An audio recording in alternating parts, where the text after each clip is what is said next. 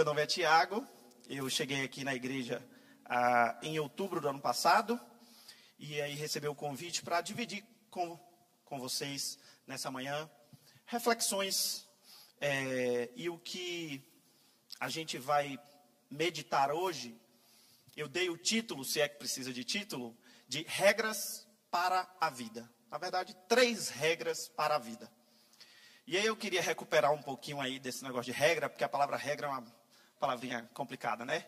Mas para a gente atravessar ela e ir para o que interessa, é, eu tenho sido muito abençoado aqui nessa igreja, ouvindo as palavras dos irmãos, ouvindo Gleidson, Silas, Simvaldo.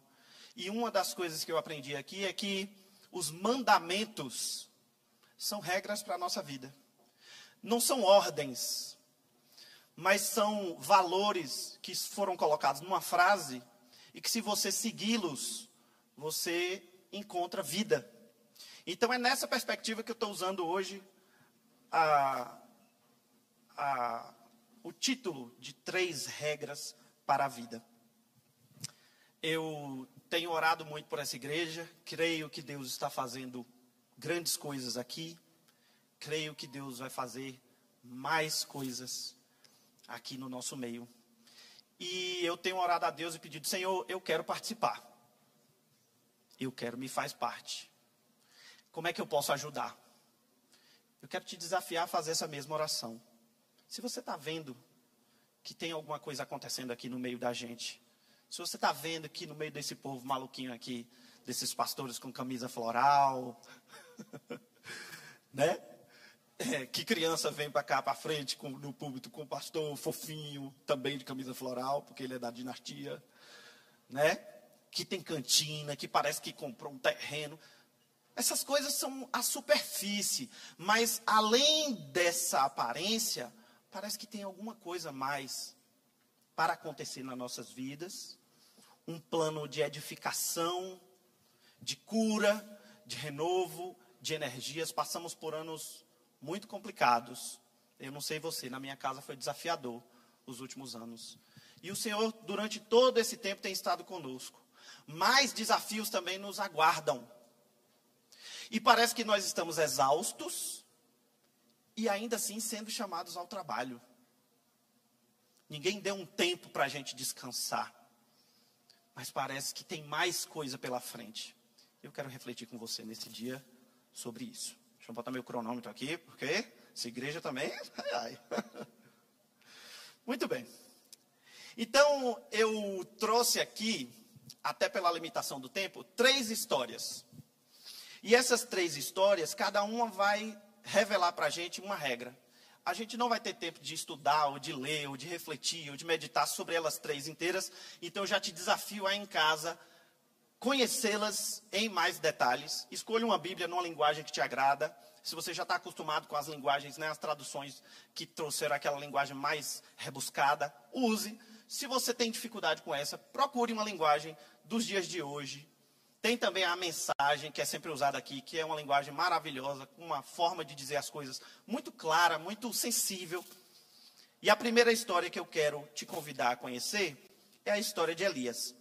Mas antes de conhecer ela na Bíblia, eu fiz um resumo. Então, as três histórias, para a gente ganhar tempo, estão resumidas em a história de Elias em cinco atos. Né? Essa é a primeira história. E esses cinco atos são: acompanhe comigo. Um, Elias desafia o rei Acabe, que era um rei de Israel muito mau, violento, idólatra em Israel e anuncia que por conta da idolatria de Israel haverá seca na terra.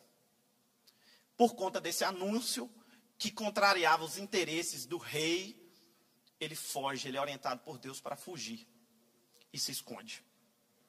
Em meio à seca, ponto 2 da história de Elias, Elias é enviado para ser sustentado por uma viúva que está prestes a morrer. Olha que confusão. Elias está lá na seca, o lugar onde ele estava escondido não tem mais água. Deus diz: vai para a casa de uma viúva.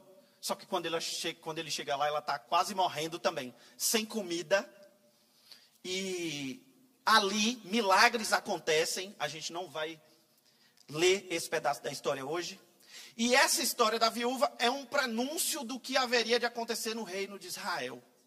É a misericórdia de Deus para com o pobre, para com o oprimido, para com quem sofre e também para com quem é fiel à sua palavra. Três, Elias se apresenta a Acabe, enfrenta os falsos profetas de Baal diante do povo, chama todo mundo, enfrenta a idolatria, mostra que Deus é o verdadeiro Deus, e por conta disso, ele anuncia que a chuva vai retornar quando o povo se volta para Deus e humilha publicamente esse rei, que é um rei assassino. E aí, nesse momento, é que chega no ponto da história que a gente vai conhecer hoje. Quatro. Elias foge para o deserto com medo de ser morto. E no deserto, ele é sustentado. Depois, ele se encontra com Deus na porta de uma caverna. E por fim, cinco. Elias recebe suas últimas missões como profeta recebe de Deus a revelação do que haveria de acontecer com o povo de Israel nos anos seguintes, e depois transmite o ministério dele, e a Bíblia diz que ele é tomado por um redemoinho e sobe aos céus, como se ele tivesse sido de alguma forma arrebatado. Vamos ler a história de Elias? A história de Elias se encontra em Reis, Primeira Reis. Você pode abrir, mesmo que a gente sabe que aqui a gente tem a, a projeção, eu estimulo a você, se você está com sua Bíblia, abre. Vamos fazer esse exercício?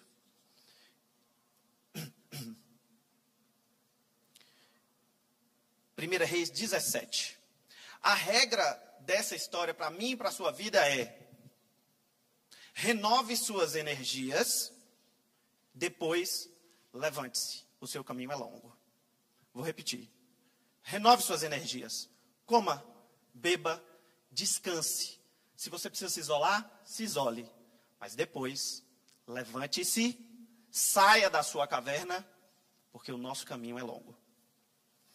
E aí, 1 Reis 17 diz o seguinte: Então Elias, o tesbita dos moradores de Gileade, disse a Acabe: Tão certo como vive o Senhor, Deus de Israel, a quem eu sirvo, não haverá orvalho nem chuva nos próximos anos, a não ser quando eu disser. Então a palavra do Senhor veio a Elias dizendo: Saia daqui, vá para o leste e esconda-se junto ao ribeiro de Querite, nas imediações do Jordão. Você beberá a água do ribeiro, e eu ordenei aos corvos que sustentem você naquele lugar. Elias foi e fez segundo a palavra do Senhor. Retirou-se e ficou morando junto ao ribeiro de Querite, nas imediações do Jordão. Os corvos traziam para Elias pão e carne pela manhã, bem como pão e carne ao anoitecer. E ele bebia a água do ribeiro. Mas, passado alguns dias, o ribeiro secou, porque não havia água sobre a terra. Queridos, eu tenho meditado nessas histórias, nas minhas devocionais, especialmente na história de Elias, desde o ano passado, o Senhor tem falado muito ao meu coração nessa história. E olha que coisa interessante pensar que Elias era uma pessoa que estava obedecendo a Deus. Elias era um homem conectado com o que Deus estava fazendo na terra. Dentro de um cenário de um povo idólatra, governado por um rei maligno, assassino, cruel, que tinha uma esposa pior do que ele. E a Bíblia, para se referir a Acabe, diz que Acabe fez mal mais do que todos os outros reis que o precederam. Ou seja, Acabe era mal ao quadrado. E ele traz a idolatria do culto a Baal. E a idolatria de Baal era uma idolatria violenta. Era uma idolatria que envolvia sacrifício humano, por exemplo. E aí você pensa assim: pronto, eu creio em Deus, sigo a palavra, eu me comporto direitinho. Então, nada vai me acontecer, porque nós vivemos num tempo em que até mesmo as escrituras foram distorcidas para nos fazer pensar que por nós sermos de alguma forma, amantes do Senhor e amantes dessa palavra, que nós não vamos passar perrengue. Mas aí a primeira lição que a gente tem que aprender aqui hoje, nós vamos passar perrengue. Por quê? Porque este é o mundo e nós estamos nele. E quando há uma seca no mundo, você é afetado pela seca. Elias tinha lá fugido, né? O anúncio foi: não haverá água sobre a terra, não vai chover por causa da idolatria. Imagine agora, se a partir de agora a gente tivesse ainda sobre essa lei aqui, e aí a gente dissesse assim: a partir de agora não vai chover na Bahia enquanto tiver idolatria. Primeiro, quanto tempo ia demorar essa seca? Depois, e a gente? Talvez a sua primeira oração fosse: Senhor, não, mas tudo bem, vai ter, idolat... vai ter seca aí por causa da idolatria, mas eu não sou idólatra, então, por favor, me convide para fora dessa. E aí Deus diz para você assim: vai se esconda. A mensagem que você traz é uma mensagem que desafia a ordem das, desse mundo. E aí você se esconde. E aí você está bebendo naquele riacho e você fala assim: Deus, obrigado. O Senhor providenciou para mim esse riacho aí, ó, particular. Todo mundo com sede, mas eu estou aqui bebendo do riacho. E você percebe que o riacho seca. Eu não sei você, mas nós temos a tendência de achar que porque eu me posiciono desta ou daquela forma diante de Deus, eu estou agora livre dos desafios da vida. E uma regra, aliás, uma lógica, uma lei natural que vai me afetar e te afetar é: todos terão sede, todos terão fome, todos se cansarão, todos adoecerão, todos terão doenças mentais. Em algum momento, todos serão afetados de alguma forma. Por quê? Porque esta carne, essa é a carne que se cansa, essa é a carne que se deprime, essa é a carne que fica ansiosa, essa é a carne que se prostra. E a Bíblia está dizendo para mim e para você na história de Elias, e durante a história de Elias eu fui ler de novo agora, pensando só em todas as vezes que Deus diz para Elias: beba, coma. E você vai ver que em toda a história de Elias, Deus está dizendo a Elias a mesma coisa: Elias, come, Elias, bebe, descansa, foge. Não, agora não mais, agora vem. Então, essa dinâmica de enfrentar os desafios com força é uma regra para a nossa vida, é um mandamento. Coma. E aí eu te pergunto, primeiro das, eu não sou Gleidson, mas aí eu te pergunto, não do ponto de vista médico, mas do ponto de vista de alguém que gosta de comer, como é que está a sua alimentação? Você tem parado nesse mundo idólatra do celular para comer, para comer com calma. Você tem parado para beber água? Eu estava vivenciando um processo pessoal de ansiedade, Acho que muita gente, se não todo mundo, passou por alguma coisa dessa, né? Uma aluna veio para mim e falou assim, professor, eu estou ansiosa e aí por isso eu estou assim. É, veio justificar que ela era uma excelente aluna e agora não estava tão excelente, estava excelente menos uma graminha. Eu falei, minha filha, relaxou. Quem não está caído está esbagaçado, quem não está esbagaçado está detonado. É isso aí, minha filha. Calma. Todo mundo está sabendo, então se acalme. Descanse. O que, que a gente aprendeu com nossos pais, gente? Prioridade um: saúde. Sim ou não? Alguém aí teve um pai, se teve misericórdia, que você estava doente com uma doença grave e disse assim: levante e vai trabalhar? Geralmente, a gente entende que na vida, para fazer as coisas, você precisa de forças.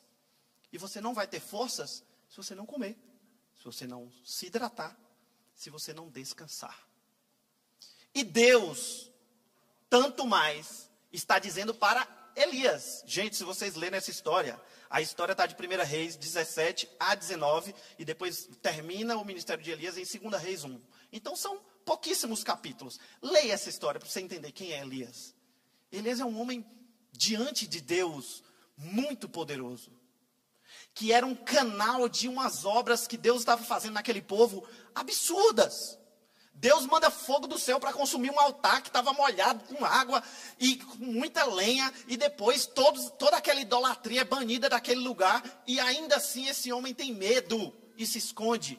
Quem somos, eu e você, para dizermos que a gente não precisa comer, beber, descansar, se esconder?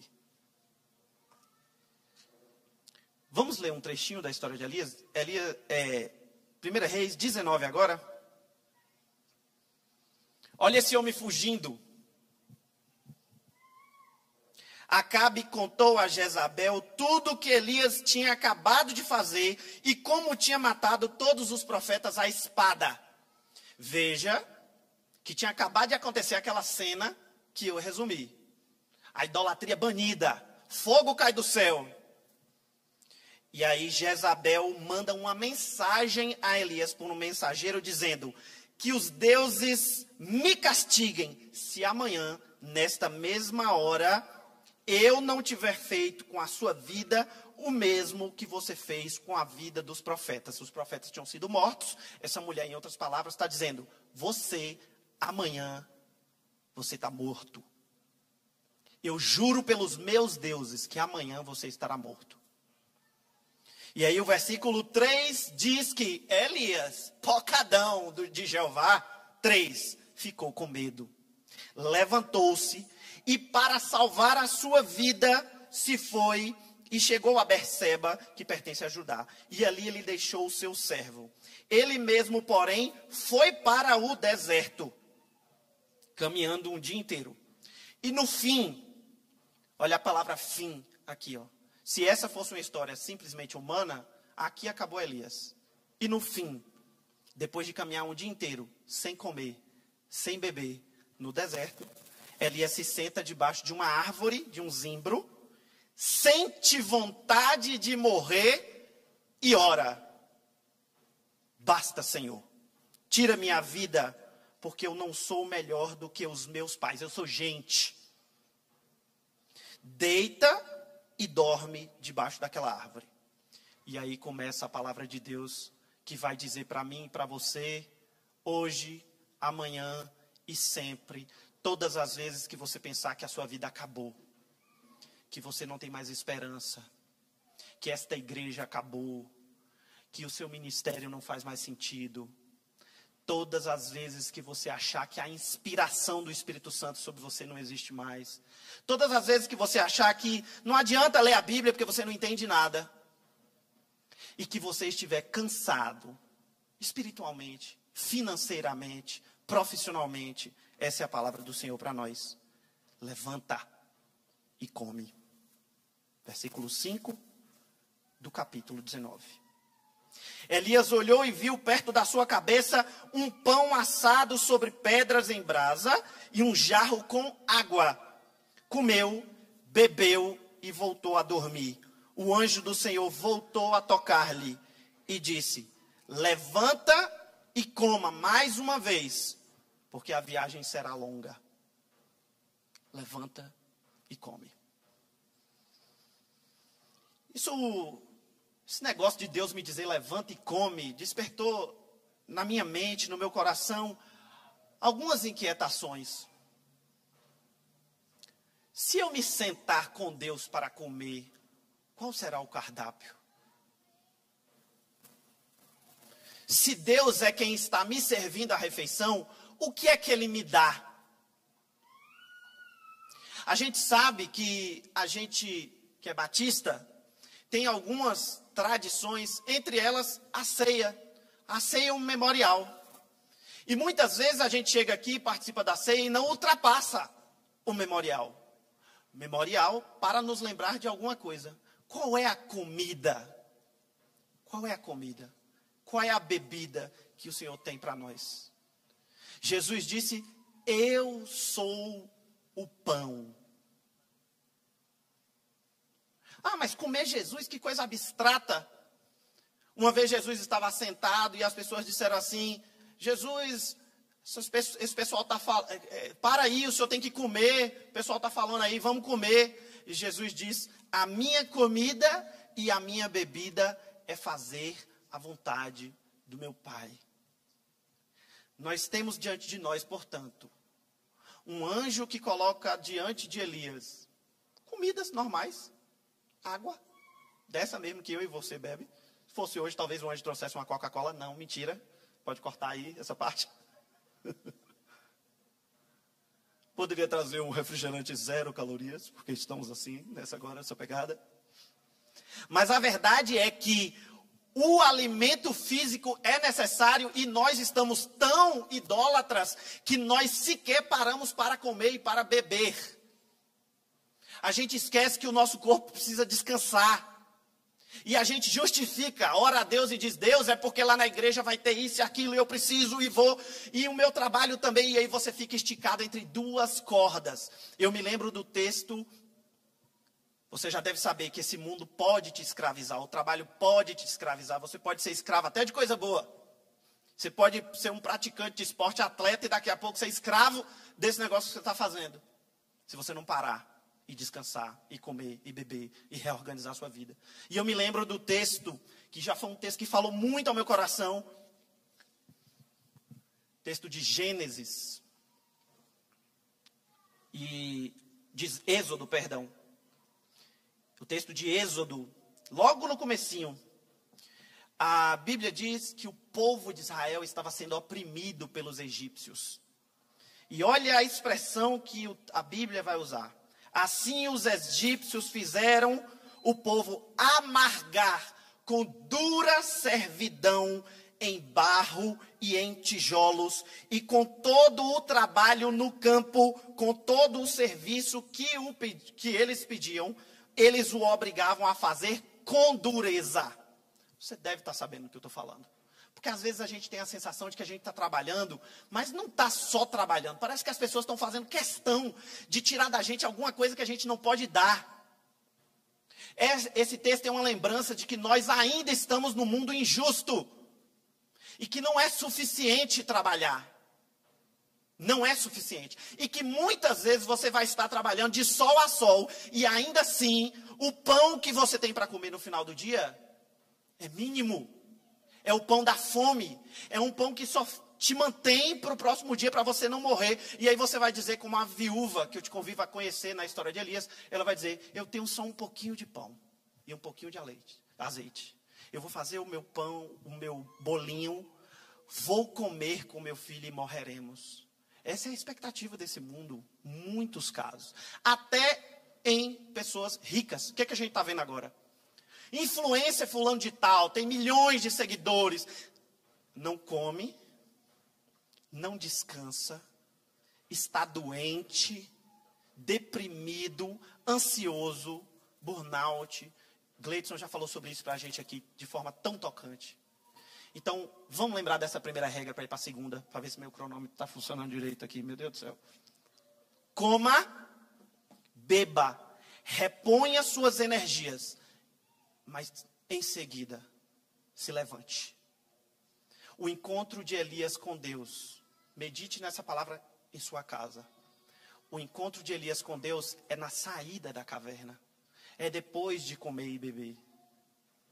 É depois de dormir, é depois de pedir basta, é depois de toda essa crise. Se você está em crise achando que sua crise não é espiritual, saiba que os jovens se cansam e se fadigam, como diz a Bíblia. E de exaustos caem, mas os que esperam no Senhor renovam as suas forças e subirão como águias. Essa não é uma palavra só para o jovem, essa é uma palavra para mim, para você não importa a idade. Espere no Senhor. Renove suas forças no Senhor. Fique atento. Talvez Deus esteja colocando diante de você o pão e a água. E você está dizendo que sua vida está um caos porque você não está parando diante do pão e da água que tem sido colocado. Às vezes é um pão humilde, às vezes é um jarro de água, mas é isso que você precisa. Segunda regra. Quem vai nos ensinar essa segunda regra é Ana. Eu amo a história de Ana, eu glorifico a Deus pela história de Ana, eu glorifico a Deus pelo papel que essa história tem feito na minha caminhada nesses dias. Eu passei por uma crise muito grande há alguns dias, já tem alguns meses. Eu vivenciei uma coisa que eu nunca tinha vivenciado, que era uma ansiedade, uma coisa, problemas psicológicos.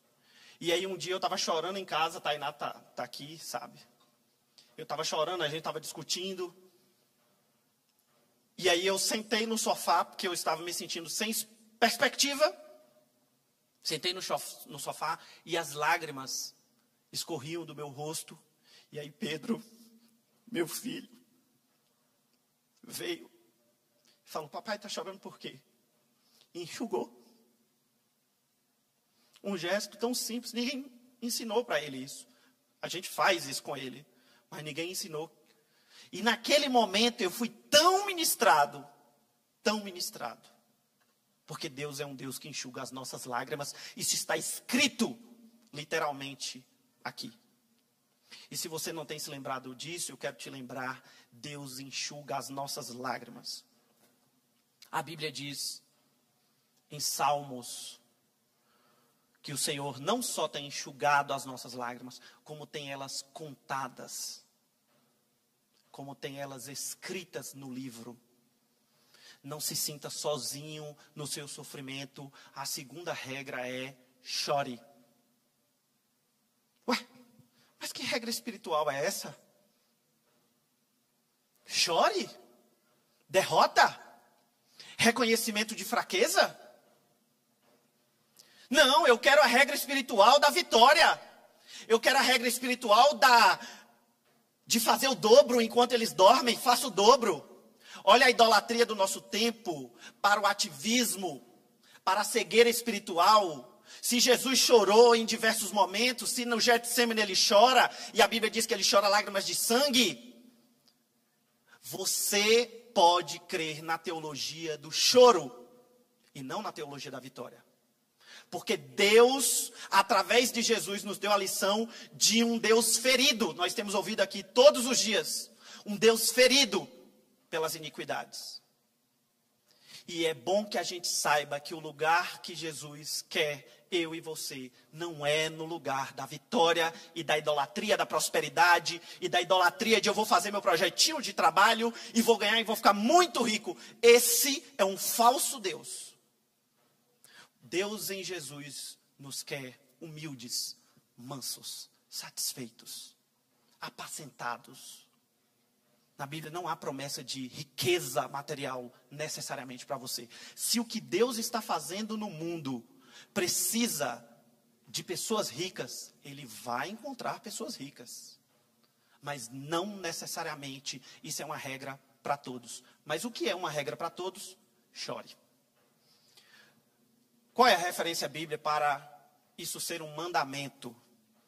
Bem-aventurados os que choram. E aqui a Bíblia traz para a gente um paradoxo. Felizes os que choram. Ué, então pera. Eu vou ser feliz ou eu vou chorar? E aí eu, eu acabei de ler um livro esses dias de C.S. Lewis, que foi um escritor muito importante no século passado. O nome do livro é Anatomia de um Luto. Esse homem era um ateu, depois ele se converte ao evangelho, e aí tardiamente na vida dele ele se casa com uma mulher mais jovem. E o que, que ele imaginou? Bom, eu sou um cara mais velho, estou no auge da minha felicidade, encontrei essa palavra, esse Jesus incrível, eu estou mergulhado nele. Qual será o meu futuro? E ele diz no livro isso. Eu vou envelhecer do lado dessa mulher maravilhosa e vou morrer. E eles são surpreendidos com um câncer. Ela com câncer. Se fosse ele com câncer, eu acho que nem seria tão duro para para ele. Porque ele era um homem experimentado nas dores antes de se converter. Teve uma história de vida muito marcante. Mas é ela. E ele chama ela de alegria. É um, um trocadilho, porque é joy, alegria. E ela tem esse câncer e morre. E qual é uma lição profunda que esse livro me trouxe nesses dias? O nome é Anatomia de um Luto. Ele diz assim: Eu imaginei que depois do câncer seria apenas ladeira abaixo. Apenas ladeira abaixo. Apenas vale. E quantas vezes a presença de Deus se fez tão real lá naquele lugar tão baixo, que era como se nos meus baixos tivesse altos. E aí ele diz os relatos dos últimos dias dela. Como foi marcante aquele último dia? Quão elevado foi aquele último dia? E como parece que de forma sobrenatural o mundo se inverteu. Nós estávamos no pior momento aos olhos das pessoas, mas ali, na presença de Deus, parece que tudo se inverteu. E eu me lembrei hoje da escada, que é uma coisa que a gente não vai ter tempo de ler na história de Jacó, mas que está lá na história de Jacó. A escada, a história de Jacó nos diz que ele, no momento terrível da vida, ele vê uma escada. Chorar é você entender que não importa em que lugar você esteja, em que vale, você pode chorar e Deus não só permite, como se ele fosse um gerente, ele quer ouvir as suas tristezas. Eu quero muito, eu tenho um Pedro, Tainá está grávida de Marie. Eu quero muito que um dia meus filhos saibam que quando eles quiserem chorar, tem um colo de papai para chorar. Se eu, que sou humano, pecador, sei disso, nós precisamos ter consciência, gente, de que Deus quer as nossas lágrimas, quer ouvir os nossos sofrimentos. E quando você chora diante de Deus, aquela sua tristeza amadurece. E talvez se você chorar longe de Deus, você esteja perdendo a oportunidade de ter uma dor madura que talvez frutifique para algumas coisas. Vamos ler a história de Ana? A história de Ana está em 1 Samuel. Para quem não sabe, Ana é a mãe do, do profeta Samuel. Samuel é quem unge Davi. Só para você entender aí uma contextualização. E o primeiro capítulo desafio a você a acompanhar aí. Use.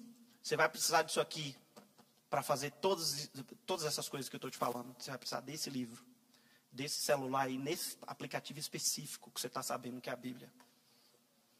Houve um homem em Ramatã Zofim, da região montanhosa de Efraim, cujo nome era Elcana, filho de Jeroão, filho de Eziú, filho de Tou, filho de Zuf, Efraimita, da tribo de Efraim. Elcana tinha duas mulheres. Uma se chamava Ana, a outra se chamava Penina. Penina tinha filhos, Ana não tinha. Ana era estéril. Todos os homens, esse homem ia para casa, ia da sua cidade adorar e sacrificar ao Senhor em, Sil, em Siló, onde Hofni e Finéias, os dois filhos de Eli, eram sacerdotes. No dia em que Ana oferecia sacrifícios, ele dava porções para Penina, sua mulher, e todos os seus filhos e filhas. A Ana, porém, dava uma porção dobrada, porque ele a amava, mesmo que o Senhor a tivesse deixado estéril. Penina, sua rival, a provocava excessivamente e a irritava, porque o Senhor a tinha deixado sem filhos. Isso acontecia ano após ano.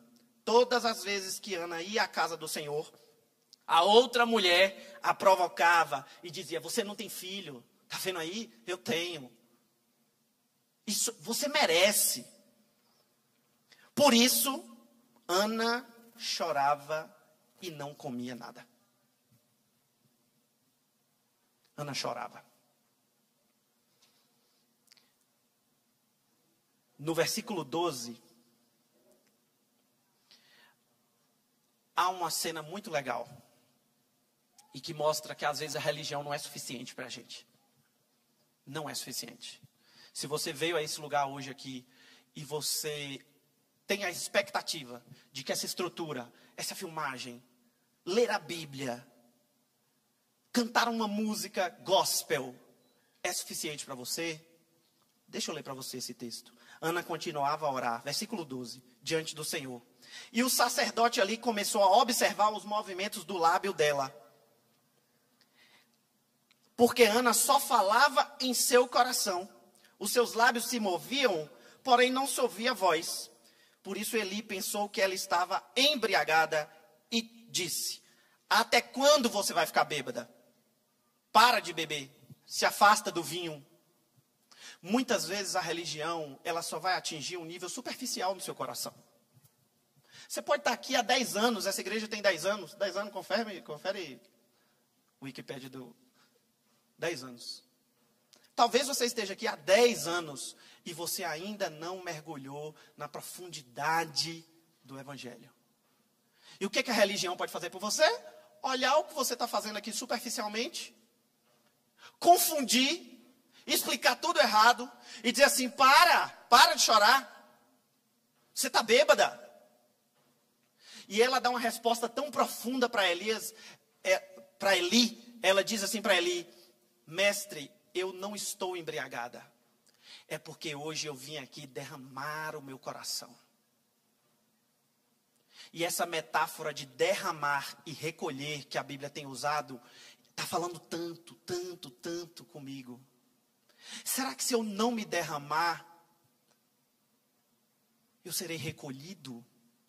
Será que o momento de me humilhar precede ao momento de eu ser recolhido, levantado, erguido? Será que enquanto eu me, me fizer duro, orgulhoso, será que não é isso que está impedindo o Senhor de vir ao meu socorro? Porque Ele está esperando que a minha vaidade se gaste, que a minha autossuficiência pare de gritar, para que então Ele consiga me acolher. Essa mulher começa a história chorando e termina a história cantando. E no cântico dela, que é o capítulo 2, que está aí pertinho, você pode ver também, se você quiser. O cântico de Ana, que é um cântico muito conhecido, muitas pessoas se chamam, se chamam Ana por causa dessa história e do caráter dessa mulher e de como ela entendeu quem era Deus naquele tempo. O cântico dela diz assim: O meu coração exulta no Senhor. A minha força está exaltada no Senhor. E ela explica. No 4. O arco dos fortes é quebrado, porém os fracos são revestidos de força. Os que estavam de barriga cheia, hoje trabalham incessantemente pela comida. Versículo 5 mas os que andavam com fome não têm mais fome. Deus as alimenta. Até a mulher estéril que não tinha filhos e até até a mulher estéril que não tinha filhos hoje tem sete filhos. E a que tem filhos perde a alegria, perde o vigor. O que que a gente pode trazer de lição? Chore para ser consolado. Isso não é, de forma alguma, uma coisa que você pode fazer. Se você quer ter uma vida, você tem que fazer. Você tem que chorar. Minha psicóloga extraoficial está ali sentada. E eu estou fazendo terapia, e entre as coisas, você que não faz terapia hoje, eu não sei o que você está fazendo na sua vida. Mentira, gente. A minha psicóloga extraoficial, que ela não pode, porque eu fiz amizade. Eu estou quase rompendo essa amizade, Silas, para poder ela me atender. Uma das coisas que eu descobri em terapia é eu não chorava. Eu entendia chorar de forma errada, então eu não chorava. E achava que não precisava. Falava, não tenho necessidade. E o que, que eu estou descobrindo? Era tudo sentimento reprimido. Quantas orações eu deixei de fazer porque eu não chorava? Quantas experiências eu deixei de viver intensamente porque eu estava ali engolindo, né, para me fazer de mal? E a gente tem dessas coisas. E aí C.S. Lewis diz: se você não está chorando, é que sua dor talvez não esteja madura o suficiente. Mas quando vale a sua vida, aí você chora. Ele diz que ele sempre dizia assim: não, na morte, na doença é Deus. E aí quando a mulher dele morre, ele fala: tudo que eu falei era vazio. E agora eu estou louco. E agora eu não choro, eu urro. Brados para o vazio. Porque aquilo que eu dizia que eu estava preparado a fazer, eu não estava. E aí ele entende o que é se derramar diante do Senhor. Então, a segunda regra, chore. Dentro da palavra chore tem a palavra. Qual é? Os linguistas? Ore. Ore. Ore. Nós vivemos um tempo que as pessoas não oram. E sabe por que as pessoas não oram? Sabe por que você não ora? Sabe por que Tiago não ora? Porque nós não cremos que de fato Deus está preocupado com a minha vida, com o meu trabalho, com os meus filhos, com a malcriação que alguém, que uma criança está fazendo, com o pagamento do boleto da igreja. Então a gente não ora. E quando a gente não ora, a gente perde de saber da boca de Deus o que Deus tem feito, o que Ele tem planejado. A gente não fala nada, a gente fica com tudo isso guardado, a gente adoece, a gente não desabafa. Se você não desabafa para sua esposa, eu desabafo para minha esposa, ela sabe. Se você não desabafa com sua esposa, você está duplamente lascado. Porque agora tu não desabafa com tua esposa, tu é homem, os homens quando se encontram é o quê? Falar de quê? De nada profundo, só superficialidade é de futebol, é de videogame, para quem é dessa época, é de, né? Como é que tá calor, rapaz? Aí fica tudo assim, os durão, os bonzão. Enquanto isso, todo mundo detonado por dentro, vivenciando outras crises profissionais. A vontade era de chorar, mas eu sou homem, eu sou adulto, eu não choro. E o adoecimento comendo aqui seu pé do ouvido. E as mulheres choram. Quando se encontram, choram, conversam. Conversam de coisas profundas. O convite é para todos. Chore diante do Senhor. Não esconda suas dores, dores mais mínimas. Uma amiga nossa chegou lá em casa esses dias e falou assim, chorando: Eu estou triste, eu estou em crise, porque eu trabalho tanto e não vejo a recompensa do meu trabalho. Parece que as pessoas não, não veem o tanto que eu trabalho, o tanto que eu me esforço, me dedico. Tem duas confusões. A primeira é acreditar que nós vivemos num mundo justo. E que tudo que você fizer de certinho vai ser recompensado porque é assim que as coisas acontecem. Não! Nós vivemos num mundo justo e é isso que é entristecedor. Por isso que o, a bem-aventurança é bem-aventurados os que choram, porque serão consolados. Porque ali pertinho tem bem-aventurados os que têm fome e sede de justiça, porque serão fartos. Ou seja, por que você chora? Muitas vezes por conta da injustiça que é feita até contra você. Como é que você acorda às seis horas da manhã, vai trabalhar, trabalho de emprego, chega em casa, no caso das mulheres, mulheres, chorem, chorem diante de Deus. Chega em casa, depois de um dia de trabalho, muitas vezes o marido não entendeu ainda qual é o papel dele nesse mundo. E aí você tem que cuidar da sua casa e dos seus filhos. E você chega exausta no fim do dia. Eu não sei você, mas eu, quando eu estou cansado, me dá vontade de chorar. E hoje eu já sei mais claramente. A terapia já me ajudou. Então, quando eu estou cansado, me dá muita vontade de chorar. Eu fico exausto emocionalmente, psicologicamente. Eu vivenciei uma coisa na faculdade que eu cheguei em casa e fui chorar. Um aluno me falou um monte de desaforo. Eu estou lá trabalhando, sendo certinho, todo CDFinho, bonitinho, tratando todo mundo bem. Aí a aluna vem e solta os cachorros em cima de mim. Só faltou me mandar tomar naquele lugar. Aí eu fui chorar, vou fazer o quê? Vou matar ela? Não vou. Eu tenho fome e sede de justiça, não é de espada. E aí, quando a gente chora e se derrama, vem alguém recolhendo a gente. O cântico de Ana diz: é Ele quem exalta e quem rebaixa. É Ele quem fortalece. Olha que coisa louca, não adianta malhar na academia o dia inteiro. Quem fortalece é Ele. Não adianta ter muito dinheiro, porque quem enriquece é Ele. Chorar é uma forma de dizer: Deus, eu não sou suficiente. Então vem, me recolhe, me pega, meus pedacinhos aqui, ó. Eu não sei nem por que eu estou chorando. Tem dia que a gente chora, a gente não sabe nem o que, que é. Você só acorda daquele jeito. E nós estamos nos privando de saber o que Deus quer fazer neste momento. E aí a gente vive uma religiosidade ou uma espiritualidade que só funciona quando você está alegre. Que não é o ideal de Deus. Você não pode se sentir abençoado quando você está alegre e não abençoado quando você está triste. E é essa chave de interpretação para entender. Felizes os que choram. Significa que Tem resposta para você em Jesus para alegria? Sim. Tem resposta em Jesus para você com a tristeza, o luto, a tragédia, a não realização profissional? Sim. E eu já estourei o tempo, mas falta uma regra. Então vocês que se virem nessa transmissão, bota aí intervalo, toca uma música, faz qualquer coisa. E a terceira regra é consagre a sua vida. E consagrar é diferente de dizer para Deus que o seu trabalho é dele. E quem vai ensinar a gente isso é Jacó. Agora que eu me dei conta, inclusive, ainda bem que a história de Ana é pequena, que eu nem li os cinco atos da história de Ana, mas não tem problema. Jacó, gente, resumindo em cinco atos. Ato 1. Um, Jacó é gêmeo de Esaú, filho de Isaac e Rebeca, nasce, ele é gêmeo, nasceu na mesma hora, só que ele nasce depois, sai depois da barriga. Eles crescem. Jacó ama a promessa de Deus para aquele povo. Isaú gosta de mulher, gosta de caça e não está nem aí para a promessa. Ato 2.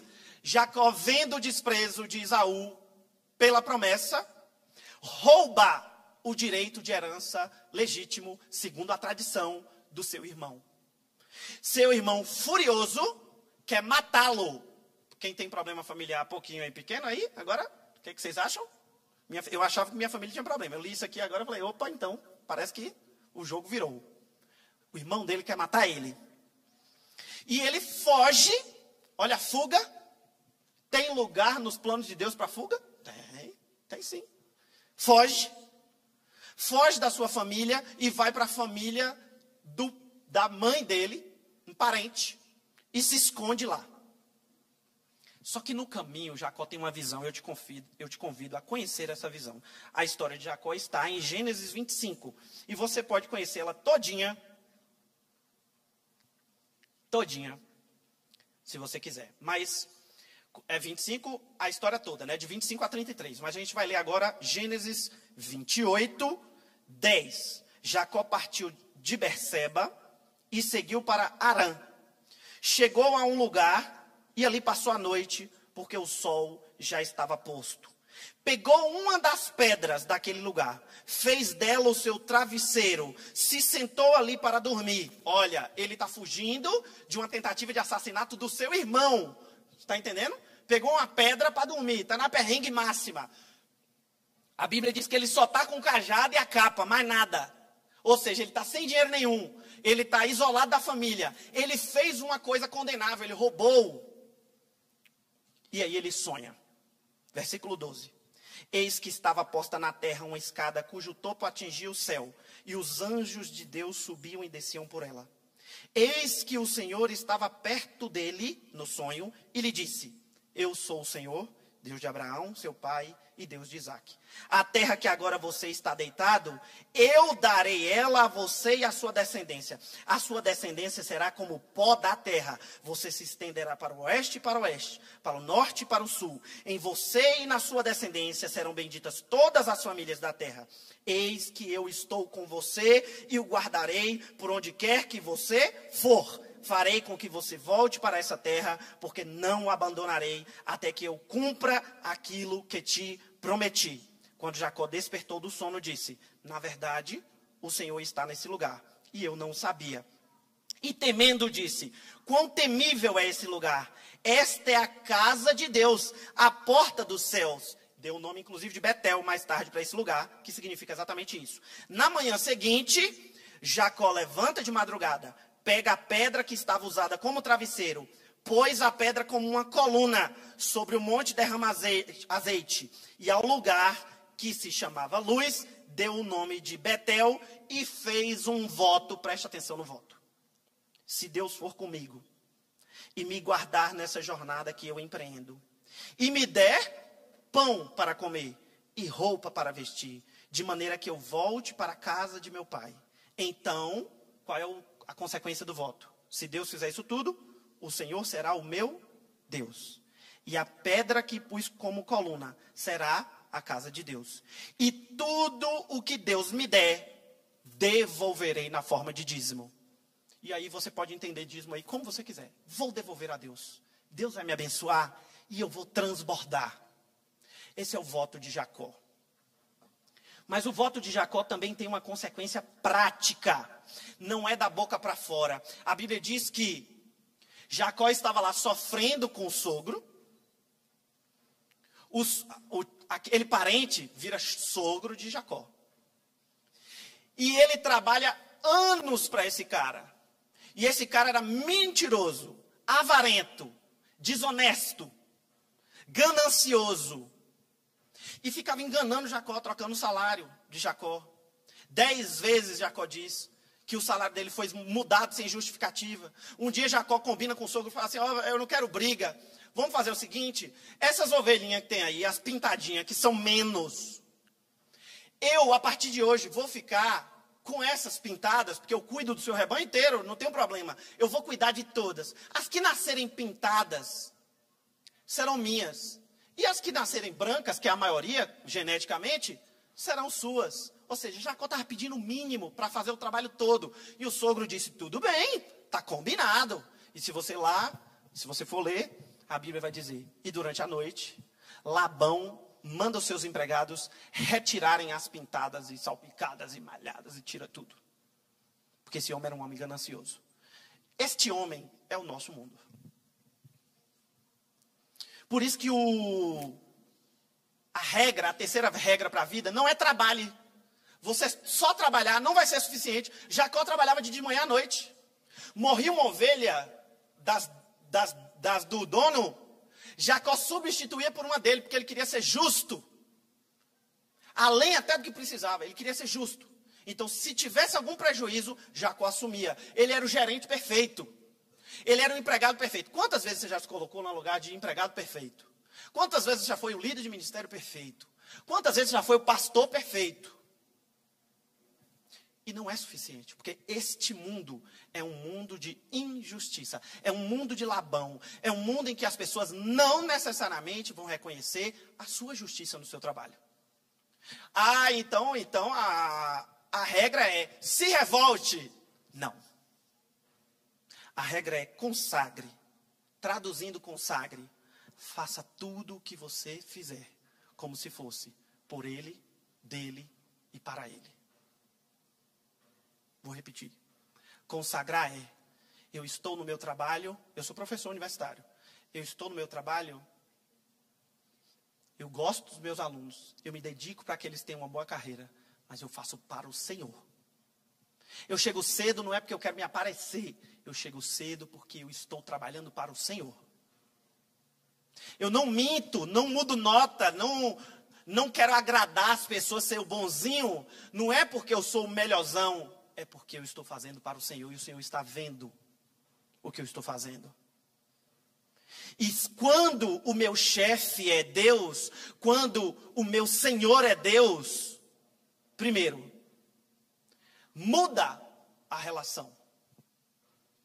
Muda inclusive o sucesso no meu trabalho. Olha que coisa paradoxal e contraditória. Eu não trabalho para ter sucesso, mas quando eu trabalho para Deus, eu tenho sucesso.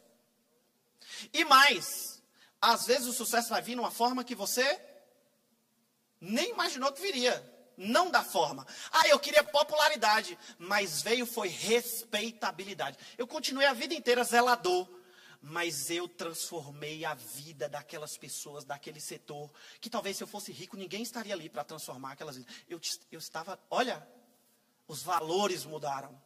Porque eu estou trabalhando para Deus. Eu não preciso. Será que todo mundo precisa ser CEO para agradar a Deus? Não. Será que Deus não quer que tenha justo, uma empregada faxineira justa sobre a terra? Isso não significa que eu vou me contentar em ser faxineira e no dia que eu puder, eu vou sair dessa faxina. E vou abrir uma empresa de faxina. Minha tia, minha tia não sei nem se pode falar isso, esse trem gravado. minha tia foi para os Estados Unidos e digamos que é um exemplo que ela foi ilegalmente. E digamos que ela, nesse exemplo hipotético, tenha lavado. Ela lavou, gente, muito banheiro. Ela trabalhou muito. Meu tio tirava gelo durante o dia, de pá, na cidade. Trabalhava num restaurante. E de madrugada ele pintava o restaurante. Podia ter ficado pobre o resto da vida. Mas, mesmo nesse mundo injusto, ele enriqueceu. E aí, veja que muitas vezes Deus vai te tirar daquele lugar. E se você está doendo, poxa, estou dando faxina, está doendo muito, chore. Vamos ver o que Deus tem para você. A gente também não está aqui com o discurso de comodismo no lugar que você está, mas também não estamos com o discurso de foguete não tem ré. Vai, o sucesso em primeiro lugar. E se você não tiver rico daqui a um ano, se você não fizer não sei quantos dígitos em tanto tempo, aí você, você não presta. Quando a gente consagra, a gente não confia no que é prometido pela boca do mundo. A gente confia no que é prometido uma, pela boca de Deus. E o que, que Deus tem falado para você sobre a sua profissão? Ou, como nossa amiga, você não ora, você tem vergonha de orar por dinheiro a Deus passando perrengue doido e não posso pedir nada, porque Deus trouxe para você aqui que acha que não pode orar por dinheiro um textinho bem lindo. Pedi e dar-se-vos-á. Mateus 7,7. Buscai e encontrareis. Porque aquele que pede, recebe, o que busca, encontra, e o que bate, abre. Qual de vocês que pedindo pão ao seu filho, se lhe dará uma pedra. E que se o filho pedir peixe, receberá uma serpente de volta. Se vocês que são maus sabem dar coisas boas aos seus filhos, quanto mais o seu Pai que está no céu dará a vocês os bens que pedirem. Não precisa de muita interpretação além da literal para entender o que esse texto está dizendo. Deus sabe o que é bom para a gente. Dois, Ele pode nos dar. Três, pedido faz parte da conta. Eu não sei como Deus vai te dar, eu não sei quando. Jacó orou lá com as pedrinhas, né? Orou. Jacó depois trabalha mais de 14 anos e muitas vezes a gente está orando e quer agora. E Deus está dizendo: calma, calma. O plano que eu tenho para você não é só para você. O plano que eu tenho para você é para o mundo. Eu não vou te fazer rico para te satisfazer o capricho. Eu sei o que você precisa. Eu sei do seu pão, eu sei da sua água, eu sei do seu descanso. E no momento certo, eu vou lhe dar, segundo a minha vontade, o que você quer. Agora, se alinha a minha vontade. Venha chorar comigo. Quando Jó está lá no, na crise máxima, com tumores no corpo, todo arrebentado, sem amigo, a esposa diz: amaldiçoa Deus, Jó, e morre. Aí Deus, em seguida, diz para ele: Eu estou te vendo. Eu sei do que você precisa. E eu vou atender no texto de Gênesis, lá da servidão do barro, de vez em quando eu me sinto assim, atolado no barro, sabe, um escravo na lama. É óbvio que, com todo respeito aos escravos que existem no mundo, porque não tem comparação. Mas dói é dói. Quando você bate o dedo na cama, dói. E, e quando você toma um tiro, dói. E a gente chora pelas duas razões. E aí, quando eu estou nesse lugar, eu me lembro do final da história. Porque a história diz que em três verbos, Deus ouve o clamor do povo, o choro do povo. Deus vê o sofrimento do povo e Deus visita o povo. Talvez você não saiba, quando você está lá no seu quarto em crise profissional, Deus está lá vendo o seu sofrimento. E se você não crê nisso, você não está lendo esta palavra. Porque quando eu leio aqui, eu vejo Deus com as pessoas. Qual foi a resposta de Deus no sonho para Jacó: Eu estarei com você, eu te guardarei. Então, consagre sua vida. Construa sua vida lado a lado com Deus. Não construa a sua vida, não trabalhe para esse mundo, porque a chance de você se frustrar na sociedade do cansaço, do desempenho, é muito grande. Trabalhe com Deus. Convida Deus para ir para o trabalho com você. Eu tenho feito esse exercício, é difícil lembrar. Olha que coisa louca. A gente é uns crentes muito bufa. É difícil lembrar de entrar na sala de aula e antes de entrar falar assim: Senhor, entra comigo nessa sala. Mostra a tua verdade para esses alunos, sem eu precisar dizer a palavra Deus, Jesus, a glória, sem o jargão religioso. Mostra no meu rosto, mostra no meu exemplo. Mostra no meu caráter. Mostra na forma como eu olho para essas pessoas, como eu vejo a dor dessas pessoas, como eu vejo o vazio. Porque muito estudante de direito está fazendo isso para atender a um sonho de um pai. Vazio. Não tem nenhum desejo, não tem nenhum valor, tem só uma imposição social. Vaidade na cidade da vaidade. Já te falaram que Vitória da Conquista é a cidade da vaidade? Eu venho de Tapetinga, que as veias passam, fala com a gente, é maravilhoso. Você anda de chinelo, Vai de chinelo aqui para a rua para você ver o povo te olhar com nojo. É ou não é? A gente precisa trazer essa palavra profética para essa cidade e dizer: Vitória da Conquista, acorda! Porque esse sucesso é vazio, não é nada. Vocês estão comprando o carro para mostrar para quem? Para os outros que também estão mostrando o carro para comprar. É uma corrida em troco de nada. Enquanto isso, o valor se perde, tanto suicídio, tanto adoecimento, tanta gente seca, dura. Eu estou acostumado com um abraço, pega o povo. Aí chega aqui e o povo não abraça. A gente precisa construir nossa vida em Vitória da Conquista, construindo juntos, juntos com o Senhor. Vem, Senhor.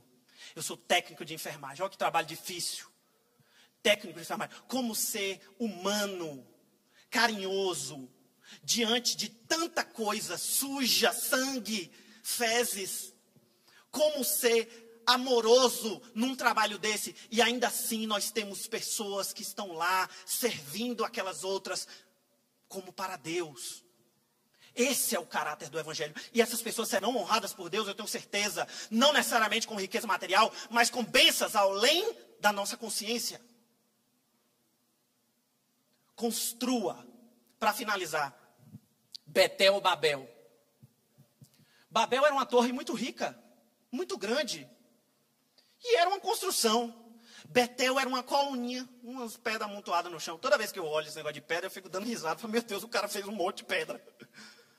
Pegou as pedras, embolou as pedras e falou: Aqui está Betel, a casa de Deus. E Deus olhando assim: Obrigado pela casa. E aí você pensa, poxa, Babel muito melhor do que Betel. Babel grandona, poderosa, vai, sobe lá, vamos dominar o mundo. Betel, um amontoado de pedra de um homem pobre que estava com um cajado só e não sei o quê. Onde é que Deus está? Em Babel ou em Betel? Onde é que Deus está no meu montinho de pedra sozinho na minha vida? Que eu estou dizendo que não é nada? Quando Deus diz que é tudo? Ou em Babel? aquela torre que Deus vai derrubar logo em seguida por causa da vaidade e do orgulho. Cuidado com o que você constrói. Edifique para Deus. Consagre a Deus. A promessa que foi feita a Jacó foi cumprida. Nós estamos lendo a história dele hoje aqui. Os filhos espirituais de Jacó são quem? Eu e você. Todos da descendência espiritual de Jacó. Enquanto isso, onde está Babel? Onde estão os descendentes de Babel? Onde está a cultura, a riqueza, a vaidade de Babel? Desapareceu. Repetindo as três regrinhas para acabar e nunca mais pregar nessa igreja, nunca mais ser convidado. Primeira regra: renove suas energias, coma, beba, depois levante-se. O seu caminho é longo. Segunda regra: chore não esconda as suas dores do Senhor e ore. Chore e ore.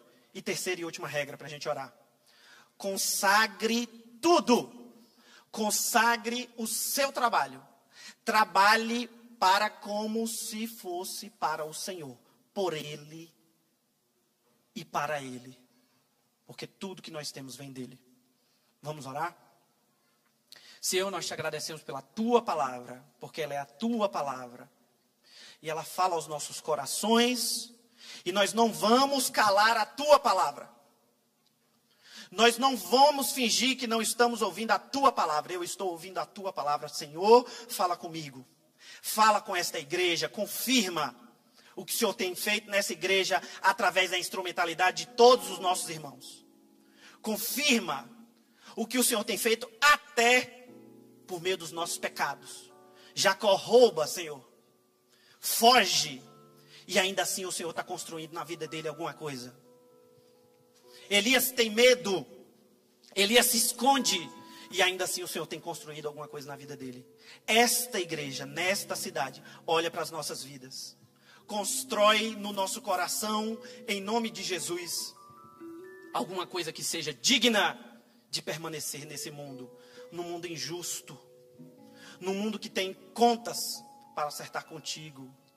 Mas também é o mundo onde viveremos as alegrias do Senhor. É onde o Senhor renovará as nossas forças. É onde nós derramaremos as nossas lágrimas. Abençoa cada pessoa nesse lugar, meu Pai. A chorar, a comer. Nós precisamos de Ti, Senhor. Que o Teu Espírito nos reensine a comer com nossa família e a desligar o celular. Que nós sejamos reensinados a dormir sem ansiedade, a comprar menos, a servir mais amar mais os nossos filhos. Tem misericórdia da nossa vida. Tem misericórdia dos nossos ministérios. Estamos cansados. Nossa espiritualidade vacila. Mas é em Ti, é em Ti que nós nos fortaleceremos. Obrigado, então, Senhor, porque temos esse encontro contigo através do Teu Espírito. Porque a Tua mesa está posta para nós. Porque o Senhor enxuga as nossas lágrimas, bate esse papo conosco. Porque o Senhor diz que vai estar conosco todos os dias da nossa vida. Porque o Senhor nos guarda. Porque o Senhor nos faz companhia mesmo quando não o vemos.